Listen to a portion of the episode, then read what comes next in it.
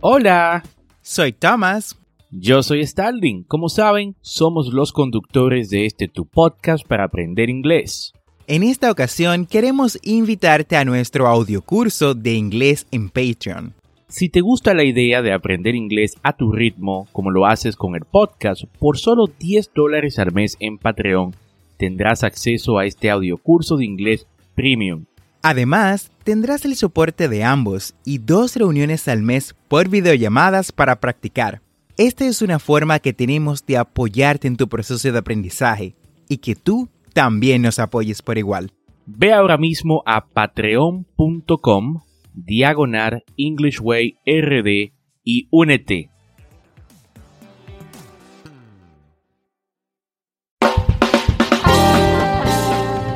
Hello and welcome to English Way RD QA o preguntas y respuestas, un segmento de tu podcast English Way RD donde cada viernes Thomas y un servidor Starling vamos a responder sus preguntas o dudas sobre el inglés.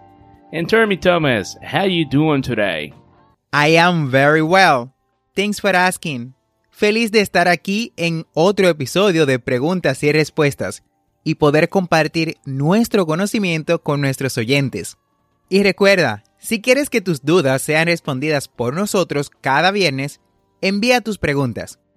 Lo puedes hacer usando el link en la descripción de este episodio que está marcado como Viernes de QA. En el día de hoy tenemos seis preguntas que fueron hechas por miembros de las comunidades de Facebook a las cuales estamos suscritos.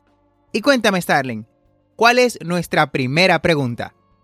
Muy bien, Tomás. Nuestra primera pregunta la hace Ardo. Y Ardo nos dice, What's the difference between I have got and I have? ¿Cuál es la diferencia entre I have, got y I have? Perfecto, Ardo, gracias por la pregunta. Empezando por decir que ambas significan tener sin casos particulares ni acepciones distintas. Ejemplo, puedes decir I have got a car y I have a car y ambas oraciones significan tengo un coche. ¿Ok?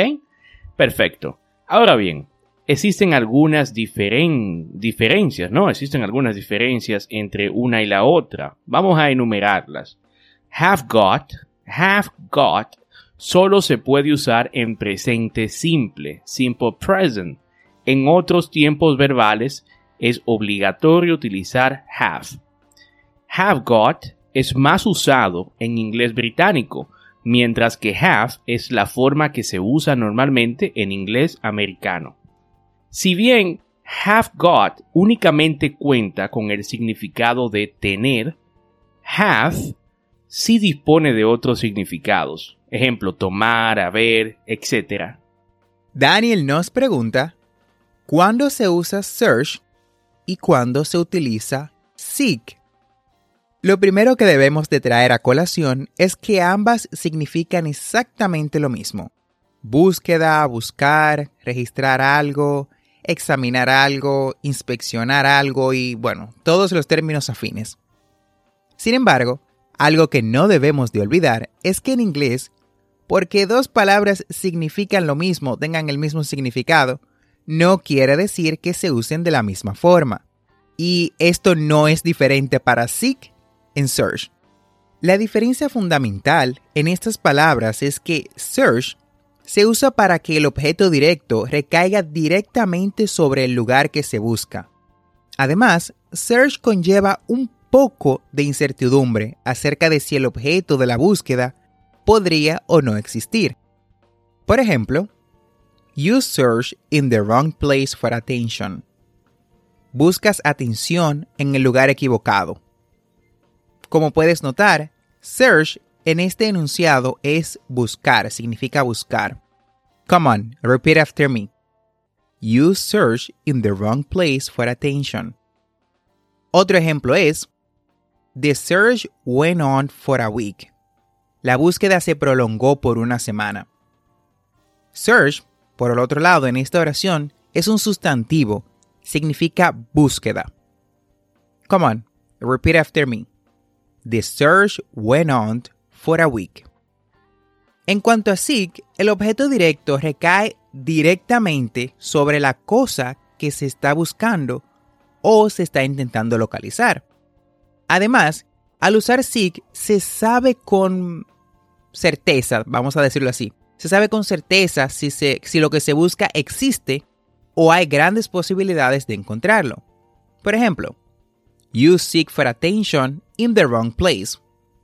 You seek for attention in the wrong place. Buscas atención en el lugar incorrecto. Otro ejemplo es, Chinese immigrants came to this country to seek a better life. Los inmigrantes chinos vinieron a este país en búsqueda de una mejor vida. Repite después de mí. Chinese immigrants came to this country to seek a better life. Excelente. Y continuamos con la pregunta. ¿Cuál es la forma más simple de saber el uso de might, should y must? Esta pregunta la hace Carlos. Muchas gracias por la pregunta, Carlos.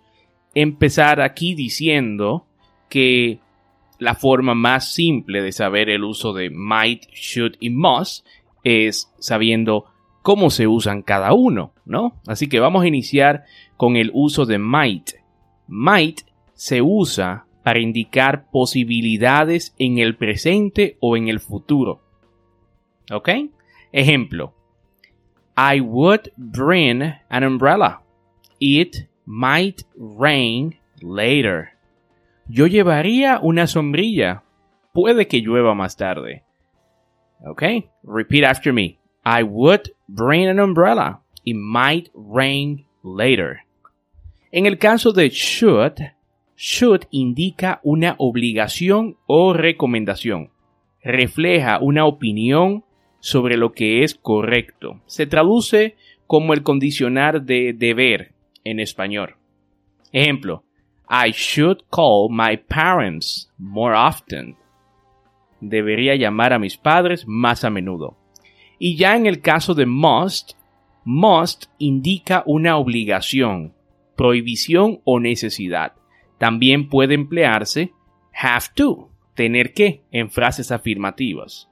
Un ejemplo del uso de must es You must read this book. It is fantastic. Tienes que leer este libro. Es fantástico. Y si te aprendes esos tres usos, o sea, para qué se emplea cada una, esa sería la forma más fácil de saber cuándo utilizar eh, estas palabras, ¿no? Estos verbos modales. Manu nos envía la siguiente pregunta. ¿Cuál es la diferencia entre say y tell? Say and tell. Bueno, say se usa para lo que alguien ya ha dicho. Es decir, se usa para citar lo que alguien más dijo, las palabras de otra persona.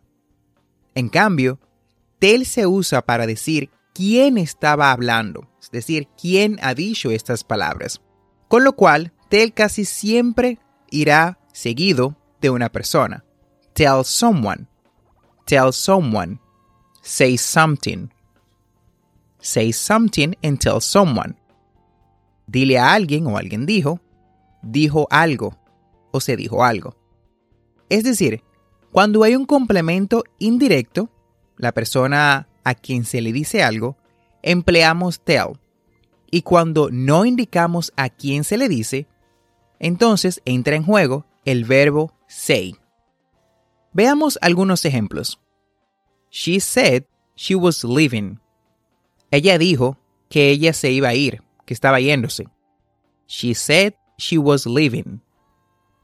She told me she was leaving. Ella me dijo que se estaba yendo. She told me she was leaving. Como pueden ver, en la primera oración tenemos lo que dijo la persona y en la segunda oración tenemos a quién le dijo esta persona. Es decir, el foco cambia. En la primera tenemos el foco en lo que se dijo. En la segunda es a quién se le dijo. Veamos otro ejemplo.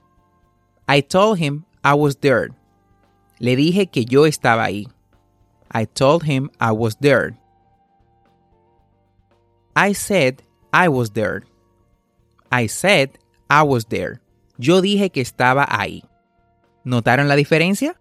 Y continuamos con la pregunta de Damián. Damián nos dice, ¿cuál es la diferencia entre below y under? Below y under. Perfecto. Bueno, para indicar simplemente que una cosa está a un nivel más bajo que otra, se puede usar indistintamente under o below. Sin embargo, cuando hay contacto físico, se prefiere usar under. Ejemplo, she left her book under the blanket. She left her, her book under the blanket. Dejó su libro bajo la manta. Cuando una cosa no está directamente debajo de otra, se prefiere utilizar below. Ejemplo, parts of that country are below sea level. Parts of that country are below sea level. Partes de ese país están bajo el nivel del mar. Y ya para terminar, Gabriel nos pregunta, ¿cuál es la diferencia entre journal y diary? Ah, bueno, este tema ha traído controversias por siglos, especialmente entre adolescentes, y más si son adolescentes masculinos que no le gustan que le digan diary o diarios a lo que son el reporte de, ah, de recolecciones que llevan, es decir, a los eventos que llevan recorded, que llevan grabados en un cuaderno. Bueno, vamos a darle un poquito de claridad en el día de hoy a esta palabra. La palabra journal y diary, journal y diary, ambas son similares en género, pero diferentes en grado. Ambas se utilizan para mantener datos personales.